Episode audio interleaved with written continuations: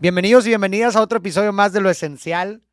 El día de hoy tenemos una invitada muy especial, Regina, que también me mandaste una, una nota de voz porque querías contar algo que me pareció sumamente interesante y que vamos a abordar. ¿Cómo te sientes, Regina, de estar aquí? Bien, bien. Y con muchos nervios también, pero de felicidad. Qué bueno. Sí, no te pongas nerviosa, la verdad. Lo mismo le dije al invitado pasado, al de ayer, que a veces te sientes nervioso o nerviosa porque nunca has grabado nada y como que sientes que todo el mundo te está viendo, pero te vas a dar cuenta que conforme vayamos eh, platicando, se te va a olvidar incluso que, que, que te estamos, que estamos grabando, ¿no? Y esa es la bondad de este tipo de formatos, que pues cotorreamos, platicamos como si nada y de repente pues ya nos damos cuenta que llevamos una hora platicando y todo el tiempo estamos grabando. Sí. ¿no? Entonces, digo, la verdad, gracias, gracias por estar aquí, gracias por mandarme el mensaje, por tener esa, pues por considero que es un acto de valentía, ¿no? El, el- el querer contar una historia en, eh, que la va a ver muchísima gente, me parece que es un acto de valentía, mucha gente pudiera preferir no hacerlo. A lo mejor es más fácil no hacerlo, ¿verdad? Exponerte no, pues no, no, no puede, no necesariamente es algo agradable, ¿no? Sí. Así que bueno, sin más, pues bienvenida. Y como pues el lema del podcast, ¿no? Gracias. Como lo, lo esencial es invisible a los ojos, como diría el principito, pues bueno, vamos a tratar de sacar un poco de lo esencial de ti, de tu historia, a través de una conversación. Gracias, gracias a ti, Freddy. Yo contenta de estar aquí, la verdad. Qué bueno. y una gran oportunidad para muchos que tenemos una historia en particular y que creo que es único de cada uno. Exactamente. Cada persona tiene una historia única y, y creo que cualquier persona tiene algo que contar por lo mismo, ¿no? Sí. Entonces me, me platicabas, me acuerdo en, el, en, el, en la nota de voz, digo, obviamente no, no me gustaría que empezáramos desde antes, pero para a lo mejor darle una entrada a la gente de lo que vamos a empezar a platicar, Sí. es de lo que se vive una hija de una persona con, o- con adicción a las drogas, ¿verdad? Sí. Si a ti te tocó eh, que tu papá eh, fue un adicto o es un adicto a- al consumo de, de sustancias. Y pues bueno, me gustaría que empezáramos desde tu infancia. Cuéntame un poquito de, de cuando eras niña, cómo era, cómo era la dinámica familiar, que, cómo viviste tu infancia, etcétera. Sí, claro. Yo recuerdo que mis papás se divorciaron desde que yo tenía 12 años. 12. Sí, 12. Empezaba la secundaria eh, y siempre era de que pues llegaba mi papá con aliento alcohólico, eh, llegaba hasta la mañana del día siguiente, eh, dejó de trabajar. Durante mucho tiempo pues mi mamá le aguantó ciertas cosas. Eh, yo soy hija mayor de, somos cuatro hermanos, eh, por lo que tú entenderás que como hija mayor, pues te toca vivir todo lo que pasan tus papás, Todo. todo. Y caes en ciertas responsabilidades que a veces no te corresponden, o más bien que no te deberían de corresponder, y tú te sientes con esa responsabilidad o tipo obligación de poder, eh, pues, ayudar a tu mamá, ayudar a tus hermanos, verlos, a tu papá. Eh, sí fue muy difícil. Yo recuerdo que cuando ellos se dejaron, eh, obviamente la comunicación con él, la relación, pues ya no era la misma. Eh, empezó, como muchos saben, la vida de un drogadicto es que deja de trabajar, que es lo primero que hace, vender cosas. Acabar con muebles. eh, desde, yo me acuerdo que un día mi hermana, la que me sigue, ya no tenía pantalones, Farid. No me digas. Hasta ese Los punto, hasta ese punto de decir, mi mamá me acuerdo que estaba súper enojada y dijo, pero ¿dónde están las cosas? Antes de eso, eh, mi papá era una persona muy alegre, muy social, eh, siempre le gustaba bailar muchísimo, salir, era muy conocido por todos, eh, muy trabajador, es siempre inteligente. Eh, la familia de él tenía una fábrica que se dedicaba a hacer ropa, pantalones en específico. Este, y él era pues el encargado de una de un área. Siempre fue como que pues dedicado a su trabajo, ¿no? De repente pues empezamos a notar que ya no era lo mismo. Ya dejó de ir a trabajar, empezó a pues a quitar varias cosas de nuestra casa. eh, fue que pues hasta ese punto mi mamá decidió separarse. Nosotros nos fuimos a vivir pues a la casa de mi abuela materna. Ahí estábamos, eh, pues yo creo que desde entonces ahí vivimos prácticamente pues la mayoría de, de nuestros años. Eh, nace mi hermana la más chica, en este caso fue ya por una separación, yo creo que fue como el, el, que se les chispoteó, ¿no? Este, y ella pues prácticamente ya no convivió para nada con, con mi papá. Eh, después de ese, de ese inter, él se vuelve a casar con otra persona. Al parecer ya veíamos que estaba como de nuevo pues bien. Eh, para esto ella lo ayudó, si tengo que reconocer que lo ayudó muchísimo, lo llevó a un anexo, se puede decir. Yo recuerdo que lo fui a visitar dos veces, eh, nada más mi hermana la que me sigue y pues yo, que éramos pues las más grandes, ¿no? Eh, me acuerdo que salía pues todo bien, nosotros estábamos contentas porque pues ya se había como eh, se puede decir, curado. Es una palabra mal dicha porque no es así. Em, después de eso, él otra vez como que empezaba a, pues, a tener su vida de antes, ¿no? No sé en qué momento yo con mis hermanos, pues tratábamos como que de convivir otra vez con él, del rencor que yo le llegué a tener por la separación y por lo que habíamos pasado eh, de ver a mi mamá pues mal. Yo creo que uno empieza a decir, por culpa de él es que estamos así, ¿no? Eh, después de todo, pues fui creciendo y ya estando en la prepa, él como que ya me intentaba ayudar, me decía, no, pues perdona mi hija, voy a cambiar, Tipo como una relación cuando te dicen y te prometen y lo mismo creo que me pasó con él, fue como, yo siempre he dicho, fue como mi relación tóxica pero la tuve con mi papá. Eh, después de eso, pues ya intentábamos como restablecer esa relación. Eh, tiempo después nos enteramos que él había recaído, eh, ya estando con su nueva pareja. Tuvieron dos hijos, otros dos hijos, ya éramos seis. cabe mencionar que Después nos llegamos a enterar que ya no nada más éramos nosotros, ya había otro hijo por acá, otro hijo por allá. Y como nos enteramos fue que llegaban las mamás de estas chavas con, mi abuela paterna. Eh, sí, fue todo un, una de, de shows, quiero decir. Claro. Eh, y pues todos nos quedábamos así que pues, ¿cómo? ¿Cómo es posible? ¿Cómo es posible que no te haces responsable de los primeros? ¿Y cómo es que te atreves a hacer, a traer niños al mundo con otras personas? Aquí no solamente yo le echaba la culpa a él, claro que él tiene la mayoría de la responsabilidad, pero oye, ¿qué pasa con las con las mujeres que sabían que él no estaba bien, que él no tenía un trabajo con el que decías, ah, no, pues me va a mantener a mi hijo y a mí. Claro. Entonces, ese yo creo que es otro tema también a tratar de varias personas que lo hacen. Claro, digo, y también habría que ver ahí, por ejemplo, qué tanta información tenían, ¿no? Porque muchas veces sucede que, que se les miente también a las personas, ¿no? Que como que le hacen creer que una realidad que no es cierta y a lo mejor terminan... Digo, obviamente hay casos en los que seguramente aún así se, se meten con ese tipo de personas, pero también hay otros en donde pues no, tienen ni idea de nada, ¿no? ¿Quién sabe, verdad? Pero hay, una pregunta que me surge, o sea, mencionas que a los 12 años se separan tus papás, ¿verdad? ¿Cuándo fue que notaste tú que empezó este, esta transformación? Porque mencionas que tu papá era alegre, bailaba, tenía otro tipo, eh, parecía otro tipo de persona.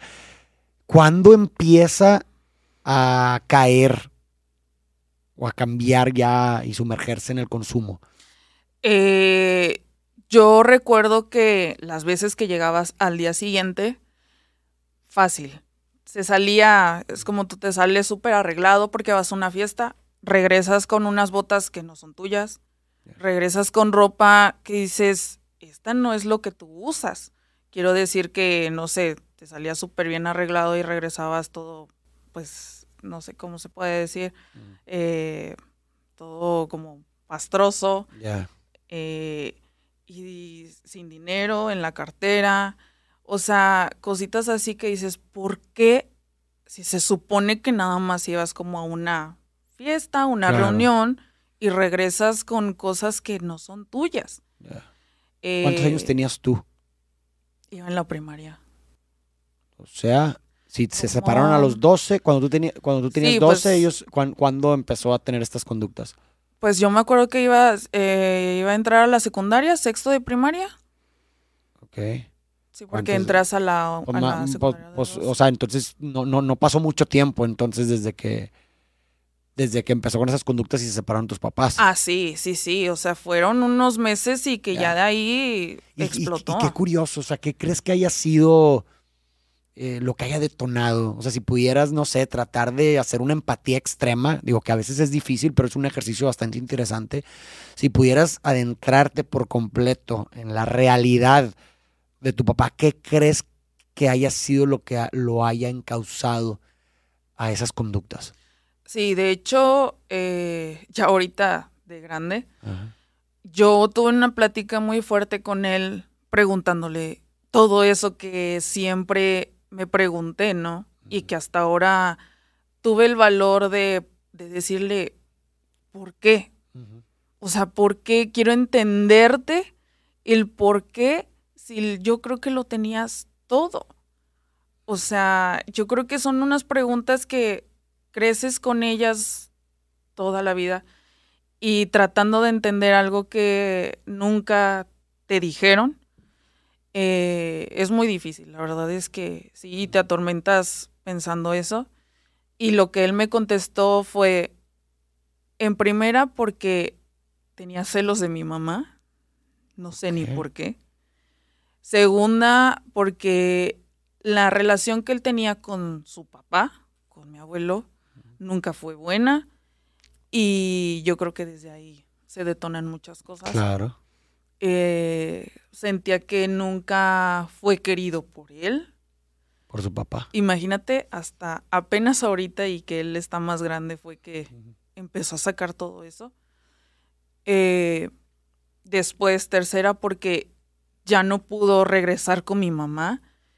Y la pregunta que yo le hice, bueno, si tú lo hacías porque habías destrozado esa relación con mi mamá a causa de, de las sustancias que consumías, ¿por qué entonces lo volvías a hacer y no mejorabas para que ella regresara? Después, porque pues ya no tenía a ninguno de sus hijos. Y le dije, ¿los tenías? ¿Y qué pasó? Lo arruinaste. Eh, entonces, de una, o sea, me sacaba como que de una, sacaba la otra, a consecuencia. Pero no hacías nada por mejorarlo o por tratar de, de hacer las paces también con las personas que habías ya envuelto en tu, en tu círculo vicioso, Claro. porque entramos a ese círculo. Eh, y así se fue, que porque pues había ya hecho esto y por eso otra vez consumías. Entonces era un ciclo de nunca acabar. Eh, al final, ya ahorita eh, sigue pues consumiendo, es algo que ya no se, se detuvo Todavía hasta la fecha. hasta la fecha y yo creo que peor aún. ¿Qué consume? Consumía eh, cristal. Ok, o sea, ya do- Ya, drogas o muy sea, ya duras. es, ya es lo, yo creo que es lo más bajo. Eh, cocaína, yo creo que al, al empezar, digo, bueno, tenías que tener dinero para, pues, para eh, comprarlas, ¿no? Eh, pues creo que eso fueron de, los dos. De las y- principales. Y las pastillas, no recuerdo el, el nombre. Bueno, yo tampoco. No, no me acuerdo, pero eh, son Pero si eran drogas también. pesadas, eso Sí, es lo que Sí, ya, Drogas pesadas. ya pesadas. Y por ejemplo, cuando te platicó eso, o sea, eh, se me hace curioso, ¿cómo llegó a esas conclusiones tu papá? ¿Tuvo alguna vez ayuda terapéutica? Sí. Y, y ahí surgieron. Primero, cuando eh, ya divorciados mis papás, eh, sus hermanos primero lo anexaron. Eh, de ahí se pasó a otro. Su, la que ya era su pareja, igual lo volvió a, internar. hasta hace no mucho, fue el año pasado. Ellos se divorciaron también, o sea, con su segundo matrimonio terminaron, pues, divorciados. porque, pues, tuvo otra mujer, o sea, una persona pues inestable, ¿no? Eh, después de eso, pues ya, obviamente ahorita de grande, todos se referían conmigo por ser la mayor. Eh, me volvieron a comentar que él ya estaba pues otra vez mal, pero esta vez era ya mucho peor. Eh, yo me encontraba pues trabajando cuando pues me empezaron a, hablar por teléfono, ¿sabes qué? Vimos a tu papá que ya estaba en la calle, que eh, pues está ahí sin hacer nada, lleva varios días a la casa de mis abuelos, que es donde pues siempre llegaba, ya no viene, no sabemos de él durante días, no sabemos si come, sin nada. Eh, yo todavía me comunicaba con mis abuelos, con mi abuela en específico, y me decía, no te preocupes, hija, eh, cualquier cosa, pues nosotros vamos a saber, porque siempre vivimos en un pueblito, se puede decir, ¿no? Eh, y pues todo el mundo se conoce ahí, tú sabes. Este, entonces ya eran días que yo ya no, pues uno ya no puede dormir, ¿sabes? O sea, yo llegué al punto de, de que salía, no sé, con mi novio, con mis hermanos y comíamos fuera de casa y lo primero que te venías a la mente era, yo estoy comiendo, no sé, este platillo y mi papá que estará comiendo. Todas esas cosas yo creo que te van afectando bastante. Eh, hasta que, que, me, que me dicen eso, que ya lo habían encontrado así. Yo no lo pensé dos veces. Me salí del trabajo y dije, ¿saben qué? Me tengo que ir de emergencia porque pues mi papá está mal si en el trabajo entendieron, no, sí, vete. Este, la única con, la que viajé, pues fue con mi hermana. Y mi mamá, pues llorando, a pesar de tanto tiempo, me dijo, pues es que si tú no vas, ¿quién más va a ir? Wow. Yo obviamente pues quería mostrarme fuerte porque dije, si llego con él y llorando, de por sí soy súper sentimental y llorando y que me vea así, pues me va a tomar pues no me lo va a tomar en serio, ¿no? Eh, para esto, como son las cosas, te digo que siempre yo creo que pasan por algo. Eh, yo vi mi, mi ex jefe, estaba trabajando y durante estas noticias que recibía, pues yo una vez me encontró llorando durante la jornada que, que estaba y me decía, pero es que, ¿qué te pasa? Entonces, eh, pues yo ya no aguanté y le conté, ¿sabes qué? Pues es que mi papá se encuentra así. Él me dijo, llama a esta clínica de, de Puebla, porque nosotros, yo estaba en Puebla, y me dijo, llámala, es muy buena, no es anexo, es una clínica especializada en, en adicciones, este, de todo, de todo tipo. Yo llamé y me empezaron a dar información, entonces dije, bueno, si en algún momento la llego a necesitar. Claro. ¿Quién iba a decir que a los tres días de que yo llamaba me iban a decir esto, no? Lo primero que, que fue cuando yo empezaba a viajar, pues llamé a la clínica y les dije, ¿saben qué?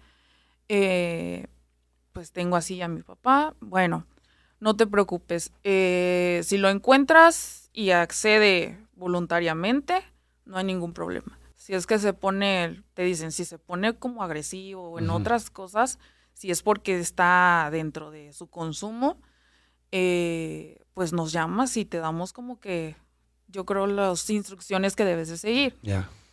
Para esto, yo les aviso a mis abuelos de, ya voy para allá. No, hija, no te hubieras apresurado, ya ahorita tu abuelo ya lo iba a salir a buscar y le dije, no le va a hacer caso.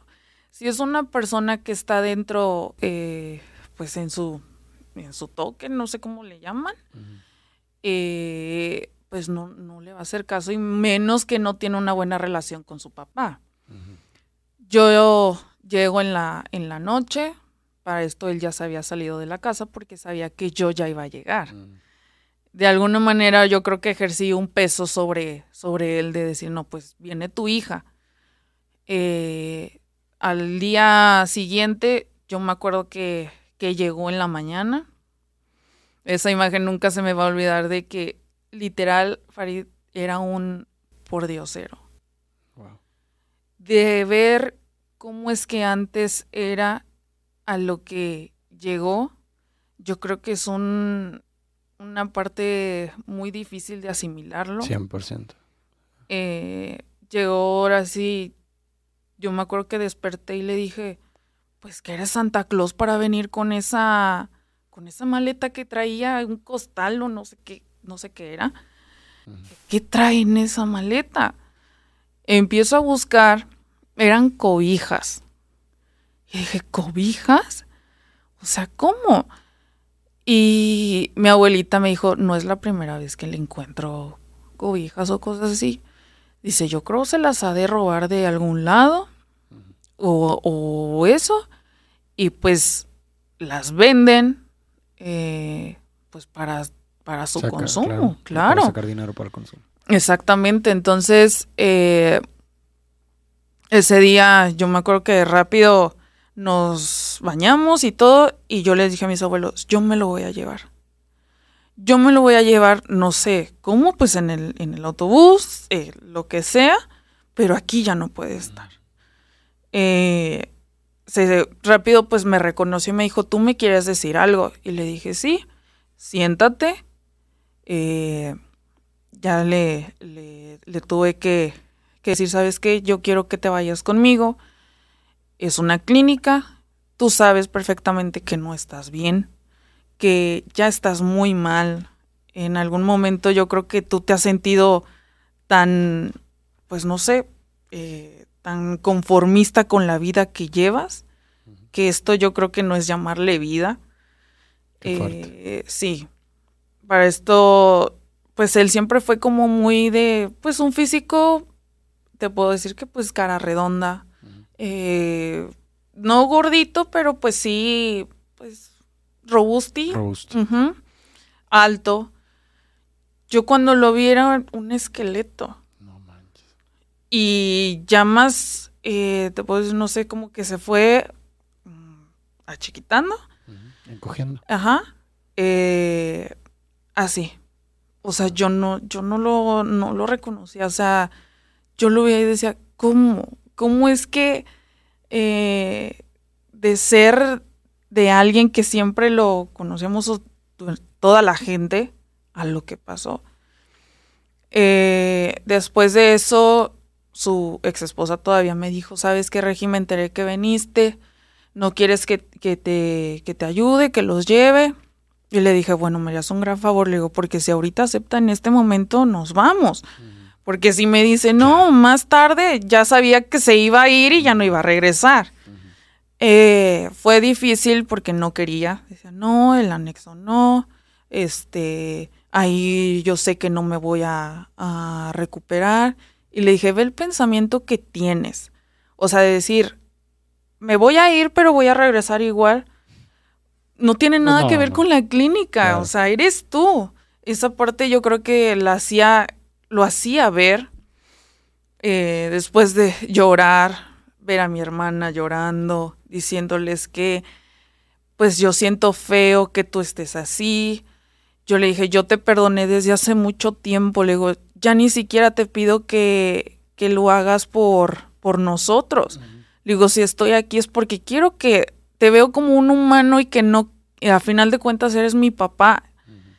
Digo, ¿tú crees que no siento feo que cada vez que me llama mi abuelita ya me está diciendo es que no sé dónde está? Uf. Es que ya me habló tu, tu ex esposa y me está diciendo, me vino a tocar y ya me está haciendo un show porque pues bajo sustancias Ya no los reconoces. Eh, la gente obviamente hablando. Yo siempre pensaba, ¿qué es lo que dirán de, de él? Las demás personas, familia hablaron. Y lo primero que decían, bueno, ¿y sus hijas? ¿Dónde está su hija mayor que no sé qué? Y, y yo me sentía con ese peso de alguna manera porque, ¿y yo qué más puedo hacer por Claro, ayudarlo? Claro. Eh, en ese momento nos fuimos, llegamos a la clínica y las clínicas pues de salud no son nada, eh, pues son costosas, ¿no? Eh, para eso yo ya estaba planeando venirme a Monterrey y dije pues mis ahorros se van a ir ahí. De alguna manera dije pues es ahorita, pues nunca. Pues si- yo creo que si lo haces de corazón, pues ya no te cuesta. Dices, de alguna manera va a tener que salir de algún otro lado para poder hacer lo que estaba destinado ese dinero, ¿no? Eh, lo que encontramos fue de que, pues llévate estas calcetas, llévate la ropa que tuviera. No nos la aceptaron porque, pues dijeron, tiene que ser ropa deportiva, eh, de otro tipo. Nos regresaron todo y nos dijeron, no, pues mañana regresen con la ropa que se va a quedar. Bueno, eh, para esto me dijeron, ¿quién va a quedar como titular? Todos me voltearon a ver a mí, ¿no? Y así de que, no, pues yo. Tú eres la hermana, eh, ¿qué eres de él, no? No, pues su hija mayor. Eh, alguna esposa, tiene otras, su mamá, no sé. Yo creo que al principio se sorprendieron de decir, tú vas a quedar como, Claro. como titular, no, pues ver como que una persona más joven. Y yo, "Sí, ¿Cuántos pues, años tenías ahí? 23 años, o sea, te estoy hablando que eso fue el año pasado. Wow, ok, hace nada. Sí, Y tú tomaste de cierta forma ese rol paternal exacto. de tu familia, ¿no? Fuiste, me imagino, la de todos los miembros de tu familia, tenías tres, tienes tres hermanos, ¿verdad? Y tu mamá, tú fuiste la que tomaste las riendas. Es que si no, ¿quién iba a Si no, hacerlo? ¿quién? ¿Y luego? Y sus hermanos, él, él es hermano menor, sus dos hermanos mayores, uno está en Estados Unidos y el otro pues trabaja, eh, no me acuerdo dónde está. Este, me hablaron igual, no, Regi, lo que necesites, este, yo creo que en ese momento todo el mundo me habló en decirme, no, pues lo que necesites, aquí estamos y de alguna manera me sentí con coraje también porque dije, ustedes lo tenían más cerca, ¿no? Era como de, eh, también pudieron haber hecho algo. ¿Por qué esperarse hasta que ya estuviera mal? Yo no estoy diciendo que me esperé hasta ese punto porque muchas veces yo intenté hablar con él. Claro. Eh, yo le hice ver de alguna manera que, que le decía, ya no lo hagas por mí, hazlo por los niños. Yo siempre pensando por mis hermanos porque decía, están chicos. Y verte, la verdad es que no, no era nada agradable. Y siempre hemos sido, mis hermanos conmigo, muy unidos y es para todo de que no, pues vimos que mi papá llegó con esto. Porque pues yo ya trabajaba, ya no era como que visitara tanto a mis abuelos, ¿sabes? Y que ellos me estuvieran diciendo eso, decían, no es justo que ellos lo vean así. Eh, después de, de que él entra a rehabilitación, salió como al mes y medio, más o menos, porque pues es una, se supone que el, el, el establecimiento ahí, pues te hacen ver de, pues llevan varias terapias psicológicas, eh, todo lo que les tienen que, que quitar. Eh, te hacen estudios de todo, me mandaban cada informe de cada semana de cómo iba su proceso. Y así fue que empezaron a, a sacar todo eso. Por eso supimos qué sustancias consumía. El doctor me dijo, no, este, Regina, pues tu papá consumía cristal, eh, cocaína, marihuana, este, pues un montón de, de cosas. Dice, la verdad es que es un milagro que no esté mal de, de los órganos, que tanto fumaba muchísimo. Dice, yo creo que, que Dios le está dando otra oportunidad para que se, se mejore, haga conciencia. Dice, porque si vuelve a, a hacer esto, dice, yo creo que ya no es que le quede tanto tiempo por, por vivir, ¿no? Wow. Hasta ese punto sí, sí me dijo el doctor, entonces yo era la que le pasaba la información a mis abuelos, a mi mamá, a Ay, mis hermanos, a mis tíos. Ya hasta sabían que cada fin de, de semana era de que ya te hablaron los, los doctores. Es que hija, a ver si ahora de verdad funciona. Y yo así de que, ¿qué más? o sea, yo creo que ya toda la, el trabajo está en él. O sea, ya no había, ya no había nada por hacer. O sea, yo dije, este ya es la última oportunidad. Yo creo que es una de las clínicas que puedo decir muy, pues muy profesional. Ok. Eh, nosotros por ser familiares, hijos, eh, nos ofrecieron terapias. Y cada semana era de que nos daban terapias en, en hacernos ver que no dependiéramos de llevar nuestra vida por esa persona. Así fuera, pues, nuestra mamá, nuestro papá, eh, que no dependiéramos el hacer las cosas por, por ellos, por sentirnos mal, por sentirnos responsables. Eh, esa parte, pues sí, a mi parecer, a mí me ayudó bastante. Por otro lado, de por sí yo llevaba terapia, pero aquí era más enfocado a las adicciones, ¿no? Por tener a un, Claro. a un papá así enfermo, porque pues los llaman personas enfermas. Eh, tuvimos igual este un grupo de Alanon. La verdad a mí nada más fui a dos a dos conferencias, pero eh, de ahí me adentré más a las terapias que eran de grupos más pequeños. Ya. Ujú. Ok. Y por ejemplo, o sea, me, me llama mucho la atención que, insisto, menciones que, que en, un, en algún punto esto, esto se desencadenó, ¿no? Entonces, ¿tú crees que haya habido algún suceso o algo muy particular que haya desencadenado todo esto? Porque digo, ya era, o, o- o desde siempre tuvo consumo, nada más, a lo mejor con el tiempo se fue acentuando. Yo digo antes de que tú vieras que todo se fue al... eh, O sea, que, se, que manifestó más sus conductas. sí, yo creo te- que fue de un tiempo que se detonaron muchas ¿Y cosas. crees que hubo algo en particular? Sí. ¿Sabes qué? Yo, sí.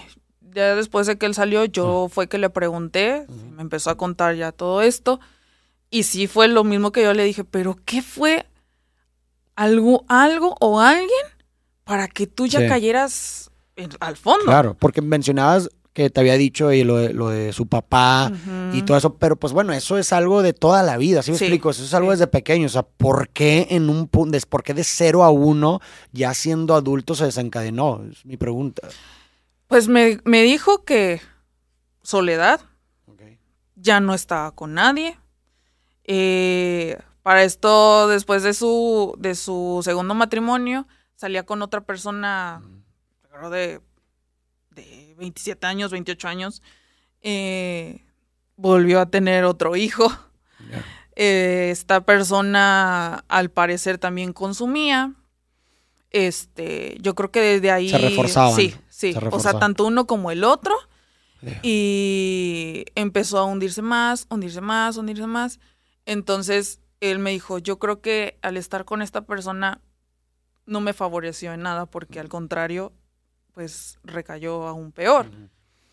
Eh, y le dije, ¿sabes qué es lo que más me impresionaba? Que él estaba consciente de qué es lo que había estado haciendo mal. Mm.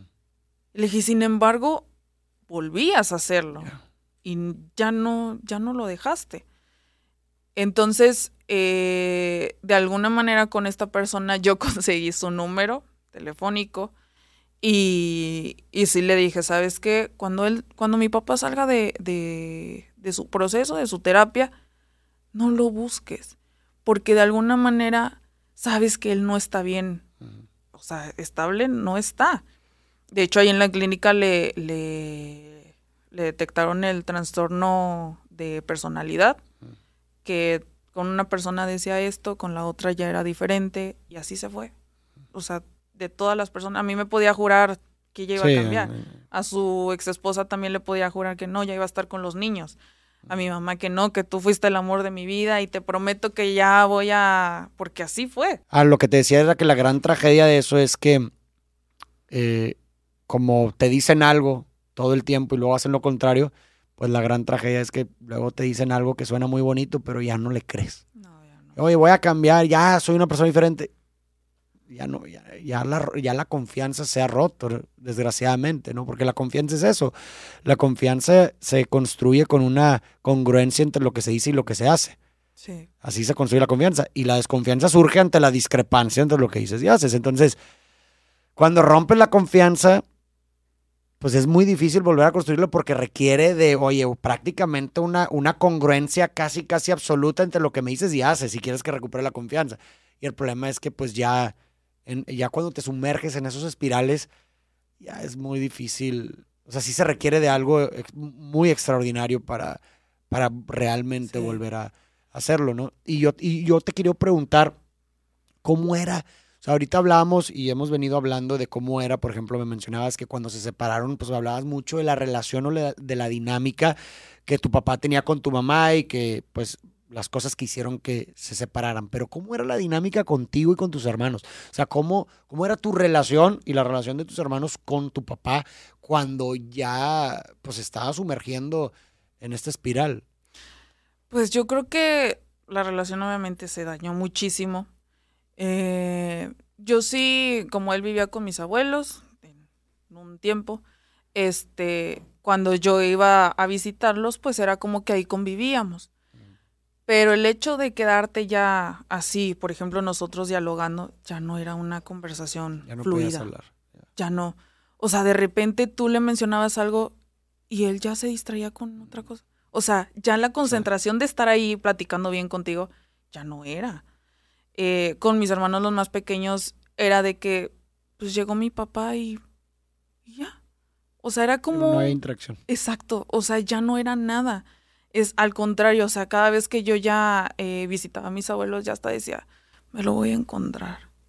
O sea, ya está ese punto de que dices, ya es incómodo, porque ya no hay tema de conversación. Lo único de que, ah, ¿qué onda? ¿Cómo estás? ¿Cómo has estado? Yo creo que para un hijo el, que tu papá te pregunte siempre cómo te fue, cómo estás, qué has hecho, es muy importante. Yo siempre le decía, aunque no me des eh, pues recursos para que yo saliera adelante, porque pues, si salí adelante fue gracias a mi mamá, este, lo que yo buscaba era de que él me preguntara de, no sé, ¿cómo has estado hija? ¿Cómo te ha ido?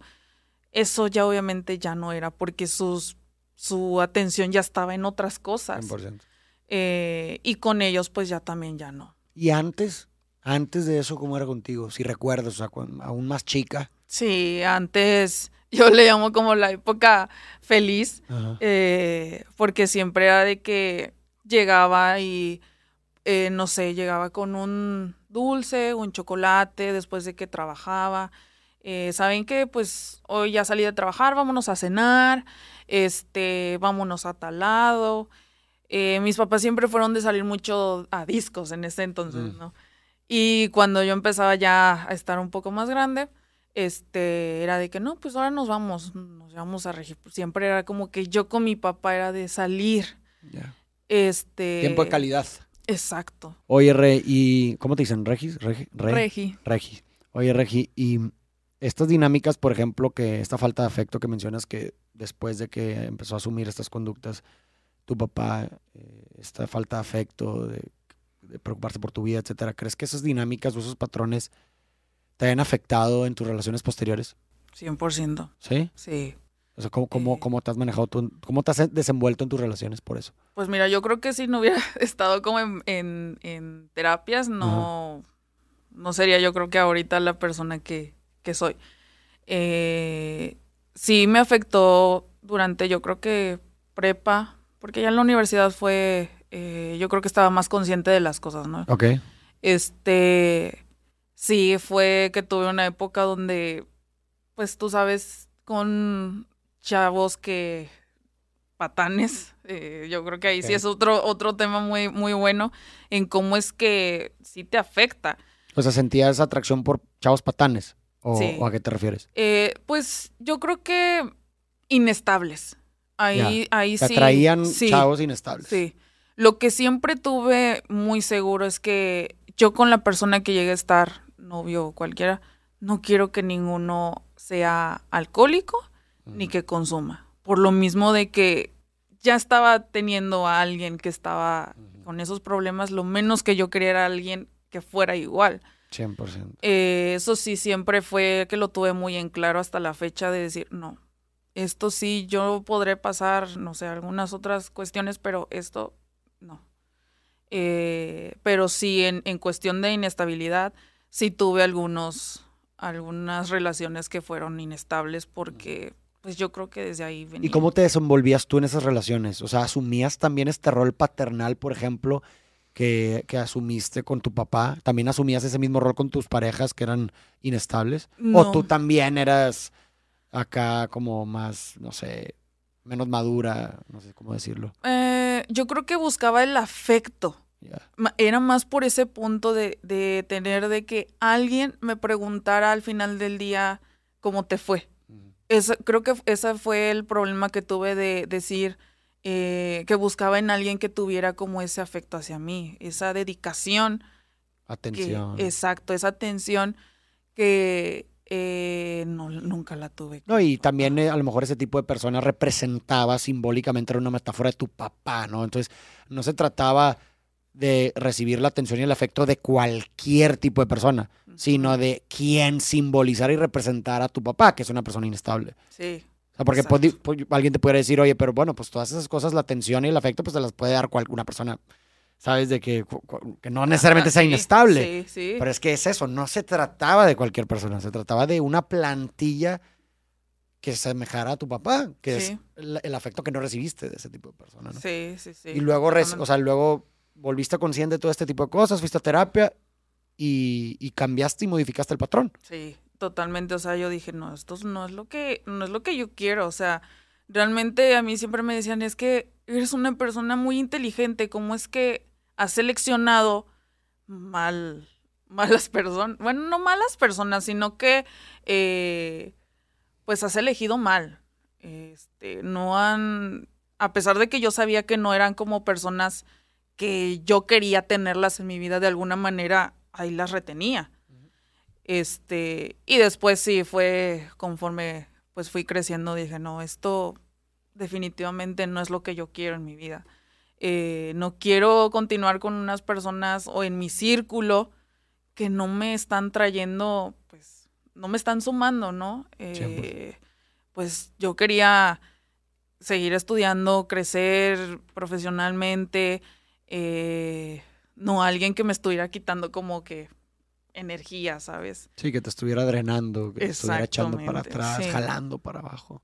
Sí. Y, y, por ejemplo, algo que también se me hace sumamente interesante es cómo hay gente, ¿verdad? En este caso, hijos o hijas, que de, de papás o de mamás alcohólicas que suelen, suelen tomar como dos vías, ¿no? Está la vía del hijo o la hija que, que se sumerge en un camino similar, ¿no? Se sumerge también en las sustancias, en, o no nada más ahí, sino que pues, vidas inestables, personalidades, personalidades inestables, pero también está este otro rubro, este otro camino como el tuyo, en donde es todo lo contrario. Ujú. ¿Sí explico? O sea, es, no quiero ni siquiera una pizca de eso. Sí.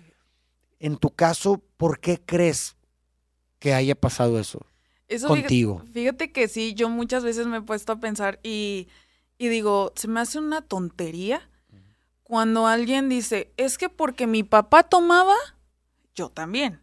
Es que porque mi mamá fue así, no, pues yo también. O cuando las personas se refieren, ah, no, pues es que el papá era así, pues el hijo también. No, o sea, está de uno cambiar esos patrones que se traen. Mi mamá al menos, por ejemplo, no es cariñosa. Y mi hermano, yo, mis hermanas somos cariñosos. Porque decimos, si no lo tuvimos a lo mejor de ella o no se expresa o no es tan afectiva, de alguna manera pues nosotros sí queremos. Eh, si mi papá en este caso es una persona enferma, bueno, yo no quiero, yo no quiero que mi pareja sea así porque sería volver a caer en el papel que alguna vez tuvieron pues mi mamá y mi papá. Claro, repetir. Exactamente, o sea, repetir la misma historia. Y por eso es que hay muchas personas que vuelven a repetirlo, porque siguen como ese ejemplo del papá o de la mamá. Y si te das cuenta, eh, no sé, algún hijo y su, y su papá es así, o la mamá, su vida o su pareja es lo mismo. Correcto. Sí, son plantillas, el, el detalle es que se vuelven inconscientes, ¿no? Son Sí. plantillas que se descargan en una edad temprana y Sí. que inconscientemente nos sentimos atraídas a esas, esas plantillas porque nuestra concepción de amor se descargó de esa forma. Sí, El problema es, y por eso muchas veces nos encontramos, pero casi casi de forma automática, repitiendo esos patrones. El gran detalle o el momento eureka es cuando logras detenerte y decir, No. estoy haciendo esto, lo estoy repitiendo y no lo quiero en mi vida. Exacto. Ese es, yo creo que ese es el momento eureka, cuando puedes interponerte y decir, a ver, estoy haciendo exactamente lo mismo. Lo mismo. Pero si nunca lo volvemos conscientes, si nunca nos detenemos y nos cuestionamos esto, pues vamos a seguir de forma automática haciéndolo. Sí. Y Y yo, yo- yo creo que lo hiciste tú, o sea, yo creo que tú te detuviste y dijiste, a ver, yo no quiero esto en mi vida, Ujú. ¿verdad? Y, y aparte de eso, yo creo que después de poner como, ya he dicho, poner ciertos límites, eh, después de hacer conciencia y de decir, no, esto, esto sí, esto no, de alguna manera después te vuelves el papá de tus papás. Sí. Caes en esa, en ese papel que ahora a ti, o sea, tú le enseñas a tus papás. Pero ¿sabes qué es lo más, o o sea, si, si pudiéramos construirle un lado poético, ¿verdad? Porque, pues sí, está la ambivalencia entre que en un lado es bastante doloroso pasar por eso, pero si pudiéramos construir un lado poético, un poquito más brillante, pues sería que tú fuiste quien rompió el patrón. ¿Sí explico? O sea, Sí. tú lo detuviste.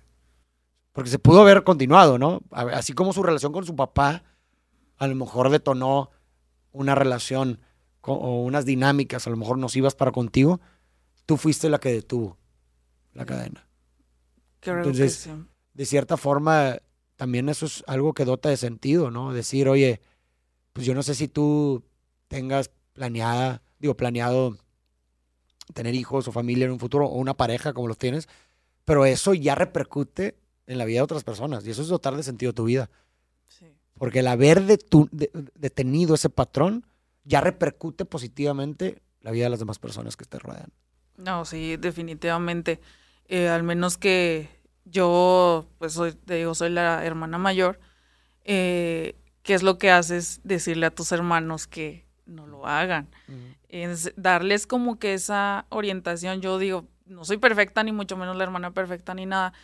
Pero pues quiero que ellos no, no caigan también sobre eso. ¿Qué edad tienen?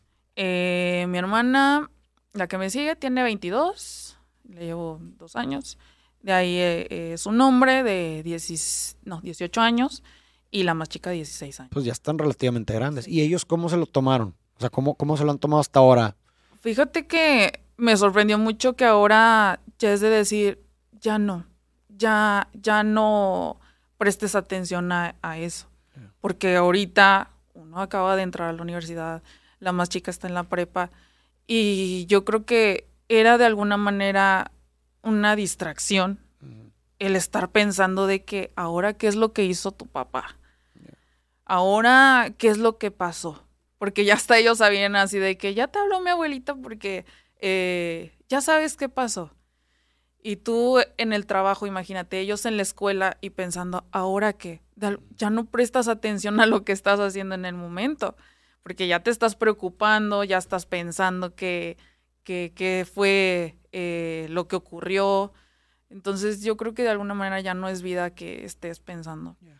Eh, llegamos a la conclusión de decir, ya, ya no, le ustedes céntrense a lo que es, en este caso los que estudian, eh, yo a mi trabajo, este, y ya son, cada quien está tomando su, su vida, o sea, ya no podemos estar adentrados a, a siempre estar viendo qué es lo que va a hacer, porque de alguna manera ya es una persona adulta. Y eso es bien difícil de hacer. O sea, el poderte Sí. desprender, el poder soltar y dejar ir, y más de una persona que significativa, de un vínculo significativo, es sumamente difícil porque luego se derivan culpas de que es que a lo Sí. mejor yo debería de hacer algo. Exacto. Hay una delgada línea en eso. En tu caso, ¿qué fue lo que hizo que te pudieras tal vez eh, pues tomar esta mentalidad y poder continuar con tu vida? Eh, yo creo que fue el, el venirme para acá, acá Ok. Monterrey. Eh, yo sabía que estando en mi casa con todos, eh, yo creo que necesitaba un cambio así. Dije, yo quiero llegar a un lado donde me sienta tranquila el llegar a mi casa y decir, estoy descansando. Eh, y sabía que si el quedarme allá por lo cerca, que estábamos de la familia y así, pues iban como a, a seguir llegándome noticias de esa manera. Eh, yo hasta cambié mi número de teléfono llegando acá. Este, ahora sí fue que rompí con, dije, personas que no quiero tener mi celular, no las tengo. O sea, fue que rompí y es más, hasta mi novia me dijo, cuando te vengas, porque él ya estaba acá en Monterrey, deja todo lo que tengas que dejar. No te traigas nada que ver. Si es posible que hasta tu familia le digas, ya no me estén llamando, hazlo. Porque ya era mucha carga que hasta él le tocó, eh, que si me pedían un medicamento, córrele, o sea, vete y vámonos a dejarlo, ¿no? Eh, entonces fue que eso hice. Dije, ya, ya no quiero estar preocupada ni, ni pensando, ni haciéndome responsable de una vida que no me corresponde. Entonces, hasta ahorita creo que lo he manejado de alguna manera bien. Eh, me he sentido más tranquila, más eh, adentrada a, lo que yo quiero, sin estar pues pensando de que si salgo, pues quién sabe dónde estará él.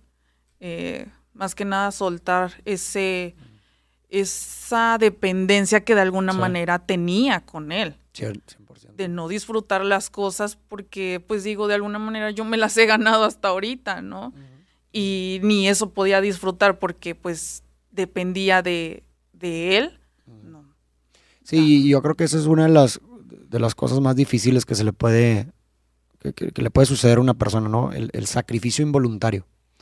O sea, porque en este caso estás asumiendo, o sea, básicamente estás asumiendo con la responsabilidad de la vida de una persona que no quisieras asumir. Sí.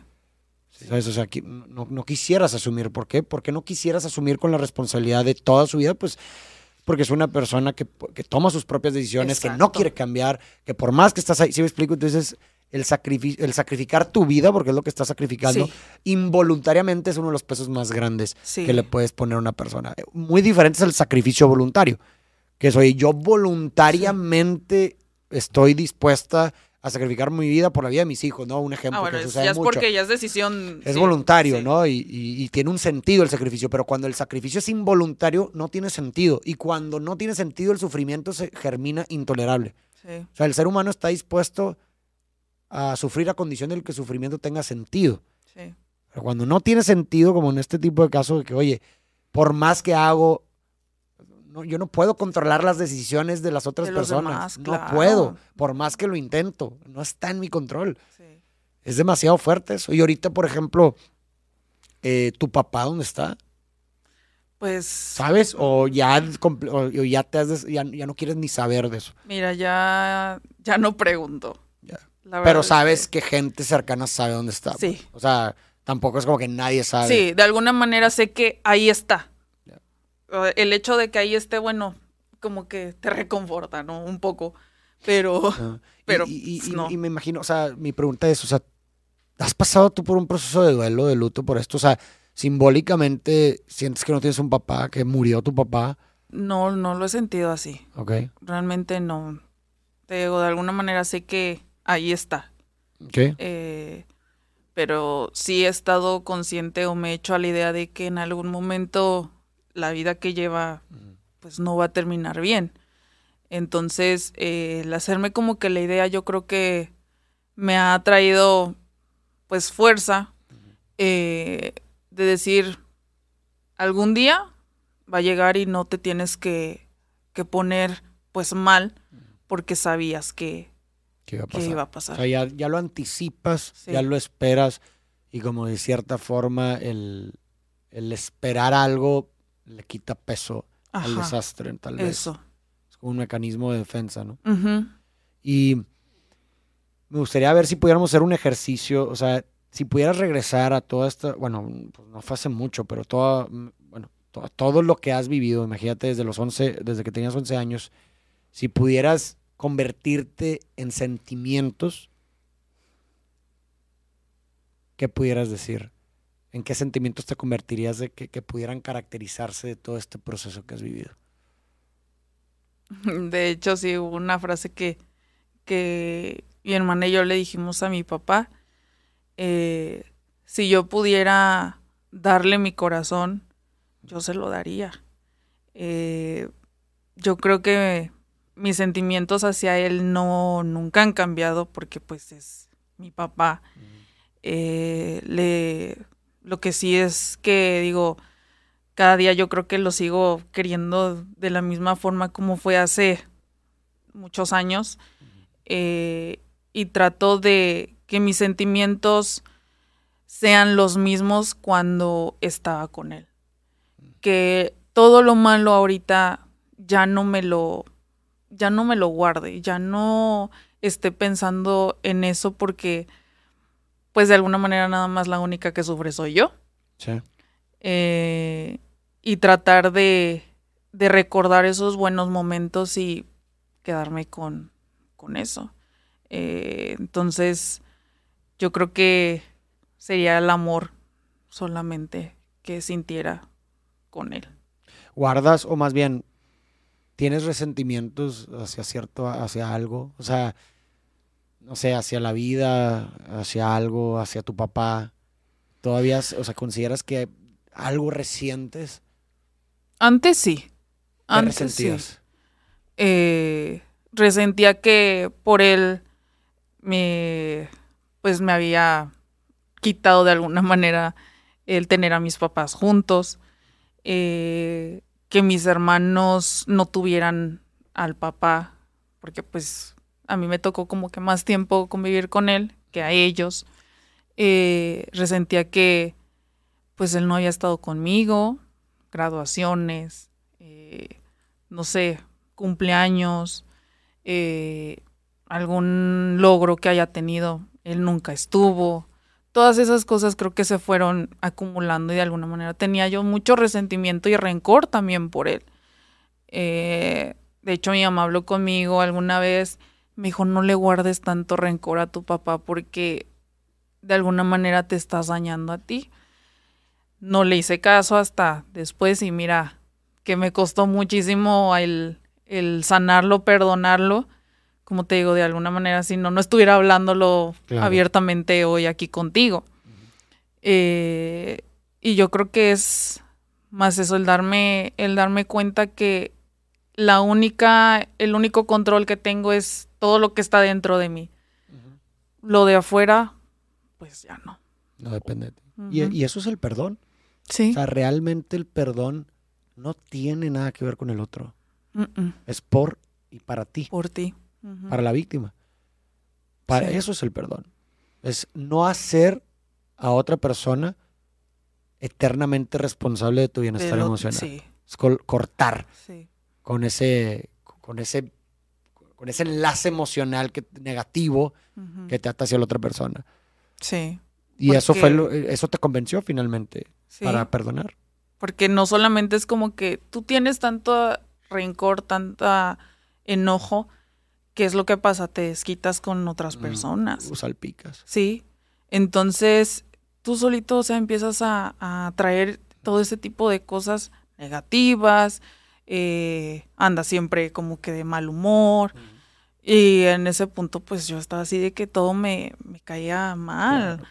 Eh, y ahora, pues no, siento que es como que puedo tolerar ciertas cosas y ya no me afectan.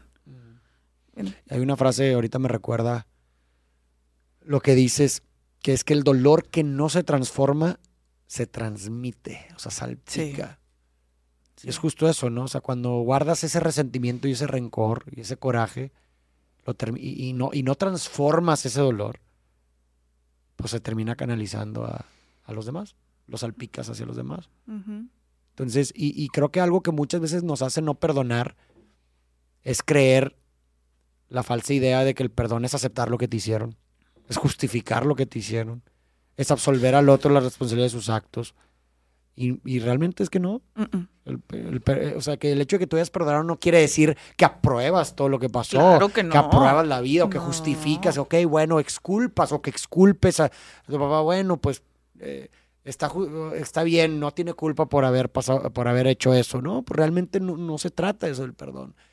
Entonces, creo que también cuando resignificamos un poco el concepto de perdón, se nos puede hacer mucho más fácil eh, dárnoslo, otorgárnoslo a nosotros, ¿verdad? Entonces, digo que a mí lo que me gusta mucho de tu historia es que precisamente creo que en este tipo de casos como que se tiende a hablar mucho o, centrarse eh, la situación en la persona, ¿no? En, en, el adicto en este caso.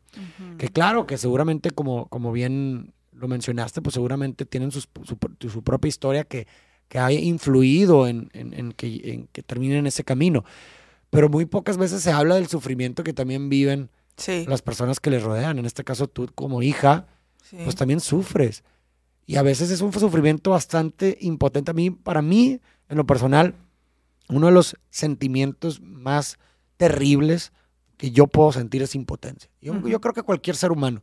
como que la impotencia de querer hacer algo, pero no poder hacer nada, es algo que yo creo que nos, nos puede carcomer por dentro, ¿no?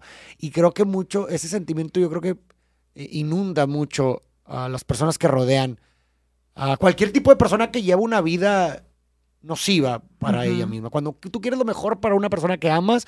Pero si ella no quiere. Y exactamente, y lamentablemente la persona eh, lleva una vida nociva, una mala vida. Yo creo que a todas esas personas que le rodean y que les importa les inunda la impotencia. De querer hacer algo, pero no puedes. Es algo, yo creo que. Es que no solamente es la persona enferma, o sea, pasa a traer a todo su círculo familiar. Exacto. O sea, no es... Ah, bueno, fuera que nada más tú eres el que se está eh, consumiendo cosas y nada más... solamente eres tú. No, están otras personas a tu alrededor que pasas a traer de alguna manera. Exactamente, sí. ¿Y qué le recomendarías? Imagínate, seguramente hay muchísimas personas, yo creo que eh, esto que tú mencionas es algo que pudiera ser incluso, obviamente en diferentes magnitudes, pero bastante común en, en un país como México. ¿qué le dirías a una persona que a lo mejor está pasando por este proceso? Que, que, tú te ves ya una persona bastante trabajada. ¿Qué le dirías a una persona que a lo mejor está pasando por, este, por estos momentos y a lo mejor no encuentra la salida. Eh, esa salida o no encuentra la forma de lidiar con ello? ¿Qué le dirías? Tantas cosas.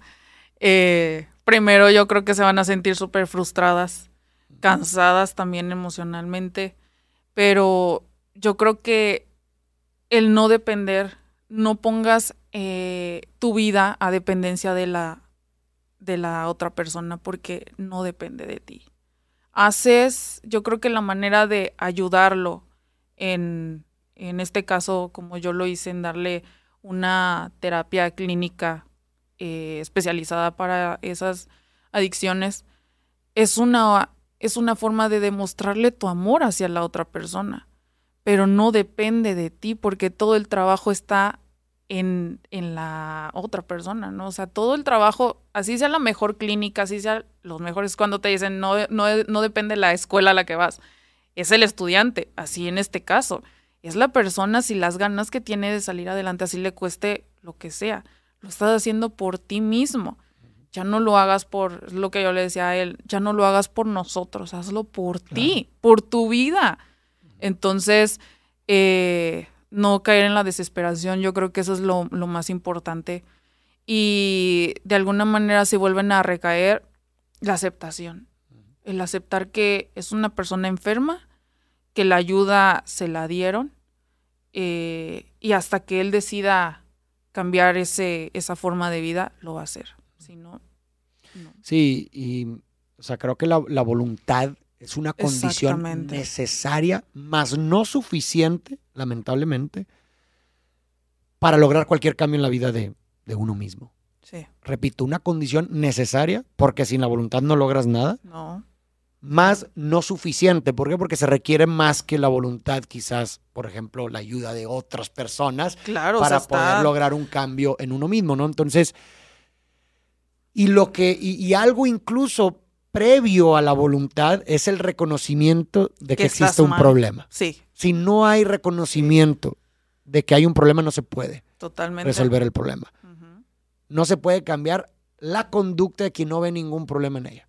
Y que reconozca que necesita ayuda. Exacto. Esa es la parte fundamental. Siempre a mí eh, nos dijeron en, en los especialistas, si él te pide ayuda, dásela. 100%. No se lo puedes negar. Pero si tú lo estás ayudando y él no te la está aceptando, o sea, no, la, no quiere tu ayuda, nadie está eh, obligatoriamente, este, no sé, que a fuerza debe de, aceptar la ayuda que le das. Es ella ese error tuyo de seguir ahí tratando de ayudarlo cuando sabes que él ya te dijo que no. 100%.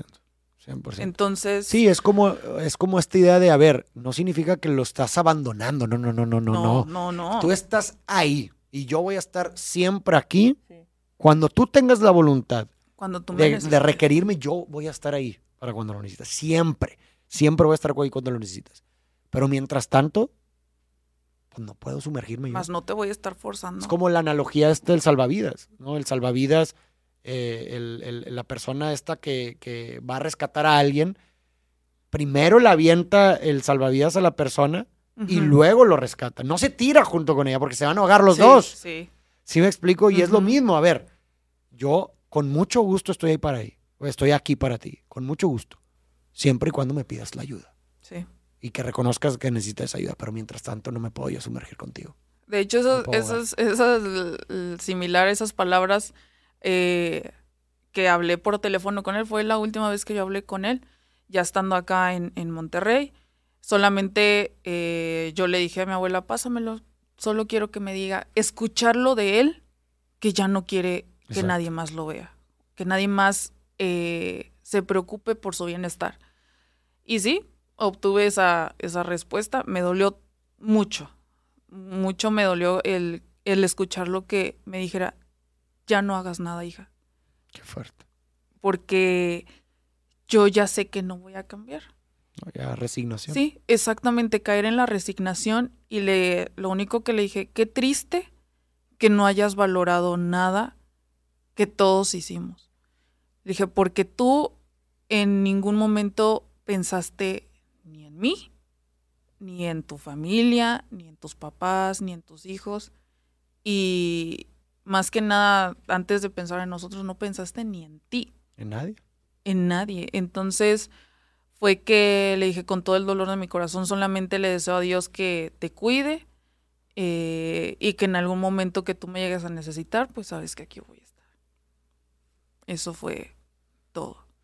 Y Y desde lo entonces- sentiste como un cierre. Se sintió como un cierre. yo lo sentí como un cierre, tanto yo creo que para él y para mí el decirme ya no. Entonces ya eh, fue que, que decidí ya no, ya no preguntar, ¿sabes? El hecho de que esté yo preguntando es una es un desgaste de energía totalmente que al Y- final pues no ya no ya no ganas nada. ¿Y hoy cómo te sientes? Digo, es- ha sido reciente. Sí. O sea, dijiste que fue el año pasado. Sí. Hace uno- algunos meses. ¿Hoy cómo te sientes? la verdad, liberada. Sí. Sí, totalmente. Ya no me siento con esa carga de decir, eh, ahora me toca a mí hacer esto, hacer el otro. Ya no. Me siento libre. Eh, te puedo decir que de algún modo sí tengo pues ese dolor guardado, ¿no? De, de decir, pues, qué triste que haya terminado de esa manera, porque pues esperaba algún milagro, eh, que él estuviera pues hoy bien, pero pues no es así. Eh, pero me siento tranquila de alguna manera que hice hasta donde más pude y de ahí pues ya no, ya no puedo. Hiciste ese examen de conciencia de yo hice lo que a mí me correspondía, lo hice con excelencia, di lo mejor de mí. Y eso, es, eso basta para estar con la conciencia tranquila. Sí. quizás, ¿no? Porque es lo único que está en tu control, tus actos, Exactamente. nada más. Lo que tú puedes hacer y de ahí, ahora sí dijeron, lo que está en tus manos. Si no, ya no. Y es curioso que hablando también con otras amigas, se tomaron como la libertad de, de compartirme igual. Es que eh, mi papá es así. Y, y fue que entonces entré como a la, a la idea de que dije, ¿cuántas personas se quedan calladas Sí. en no contar lo que están sintiendo porque su papá es de esa manera. Y lo único que, que igual yo le dije, mira, si tienes en tu pareja, porque me estaba contando de los problemas que tenía con su pareja, y me decía, es que yo no quiero que sea igual a mi papá. Le dije, entonces el cambio está en ti, no en él. Porque él, pues, si en algún momento llega a cambiar es por, por voluntad propia Claro. pero está en ti sí, seguir con él porque sabes que así va a ser y ver de alguna manera lo mismo que, que estás viviendo Sí, con o sea, tu ya- papá. Es Ya- lo, ya cuando lo haces consciente, ya te Sí. vuelves responsable. ¿Sí me explico? O sea, Sí. ya cuando estás consciente, ya hay una responsabilidad ahí. Es Ya que- estás consciente que eso se está repitiendo. ya es Antes, responsabilidad estabas tuya. auto- antes ignorabas, a lo mejor, bueno, no te habías dado cuenta, pero ya cuando entra la conciencia, ay, güey, ya, ya no puedes, si No. me explico, no puedes permitirlo, ya tienes una injerencia eh, sobre ello, ¿no? Es que ahí es donde debes de romper eso. Claro, y, y lo que tú dices es sumamente importante, gente, hablen, Sí. hablen, hablen, hablar sana, Exacto. pero de una manera impresionante. Sí. Lamentablemente por guardarnos muchas cosas terminamos provocando que las cosas se acumulen hasta que se revienten de formas que Así es. bastante desagradables. Decía Lacan, un psicoanalista francés, la palabra mata la cosa. El, el- el hablar, el encapsular en palabras el sentir, lo descarga, lo desinfla, desinfla la cosa que está ahí adentro. De hecho, decía también Christian Dunker eh, que la forma en la que hablamos de lo que sufrimos cambia cómo sufrimos. Sí. ¿Me explico? Entonces, hablen, hablar sana de verdad, hablen con quien puedan, con sus amigos, con su gente de confianza, con Sí. un terapeuta, pero no se guarden las cosas. Y esto también va no solamente para la gente que lo sufre, o sea, que sufre los, la- los actos, a lo mejor de personas que están eh, eh, con, pues bueno, de- de- con- consumiendo sustancias, etcétera, sino también por las mismas personas que se, que se apoyan y que se recargan en sustancias por precisamente no hablar. Exacto. No hablar. Porque es eso mismo. Mi papá tanto tiempo, tiene 43 años. 43 años que hasta ahorita pudo expresarlo del por qué consumía. Después de tantos años. Y dices, hasta apenas estás hablando. ¿Tanto te guardaste? O sea, es que es, es algo que dices, ¿cómo es que una persona se guarda tanto? Y, y yo caí en eso que, te lo juro, yo no podía hablarlo. Eh, ahora yo creo que lo importante es hacer conciencia de eso y hablarlo de alguna manera. Hay muchos métodos. A mí me funcionó mucho el escribir, descargar todo lo que yo sentía en, unos días, llorar, lloren todo lo que sea posible. Eh, no se lo guardan ni porque por pena de que ahí me van a ver llorar. No, o sea, te estás liberando, te estás soltando, estás sintiendo eh, algo que no, no tienes que cargar siempre con, con eso. Exacto. Y pues bueno, Regis, esta es tu historia y sabes una cosa a mí, una de las frases más bellas que una persona pudo hilar para mí es una de Sartre que dice, somos lo que hacemos con lo que hicieron de nosotros. Esta es tu historia, esto es lo que ha sido de ti, pero todo el tiempo, en el momento presente, tenemos la oportunidad de elegir qué hacer con lo que ha sido de nosotros. Sí. Te ha constituido esta historia, no te determina, pero te ha constituido y todo el tiempo tienes la oportunidad de elegir qué hacer con ello. ¿Qué hacer con Deo? Así Sí. que, pues bueno, muchísimas gracias, Regis. Y pues Gracias nada, algo más que se, te, que se te pudo haber quedado que quisieras compartir antes de despedirnos. No, pues es una experiencia súper bonita el estar aquí contigo y expresar, eh, pues muchas, una historia que a lo mejor muchos se sentirán eh, relacionados, también identificados.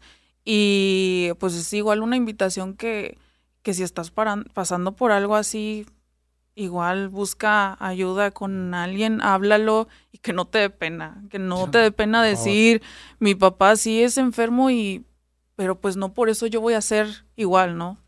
Romper patrones completamente. La incomodidad de la pena, o sea, de la incomodidad de sobrepasar la pena, de vencer la pena, no se va a comparar con la cantidad de lamento que vas a tener cuando, la cuando te des cuenta que la situación progresó y dijiste, ay, Claro. hubiera dicho algo. Y, No tom- y como un impulso. O sea, yo siempre he dicho, las cosas malas siempre tómalos como un aprendizaje y decir, ya no quiero volver a pasar por esto. Tienes que mejorar ciertas cosas. Cámbialos completamente. Cambia tu chip, cambia tu forma de, de ver la vida y, y de hacer todo lo posible por lograr pues lo que quieres. Me Totalmente. Pues muchísimas gracias, Regis, de verdad, por venir, por darte el tiempo, por, por abrirte, compartir tu historia, parte de tu esencia. Esperemos, Gracias. a- a- espero que hayamos cumplido con el lema del podcast, ¿no? De sacar un poquito de tu de esencia a través de la conversación. Gracias a toda la gente que nos escuchó, déjenos sus comentarios para que los pueda ver Regis, también cómo su historia trasciende en la vida de las otras personas. Muchísimas gracias. Y pues nada, nos vemos en el siguiente episodio con otra historia más. Gracias. Gracias, Farid.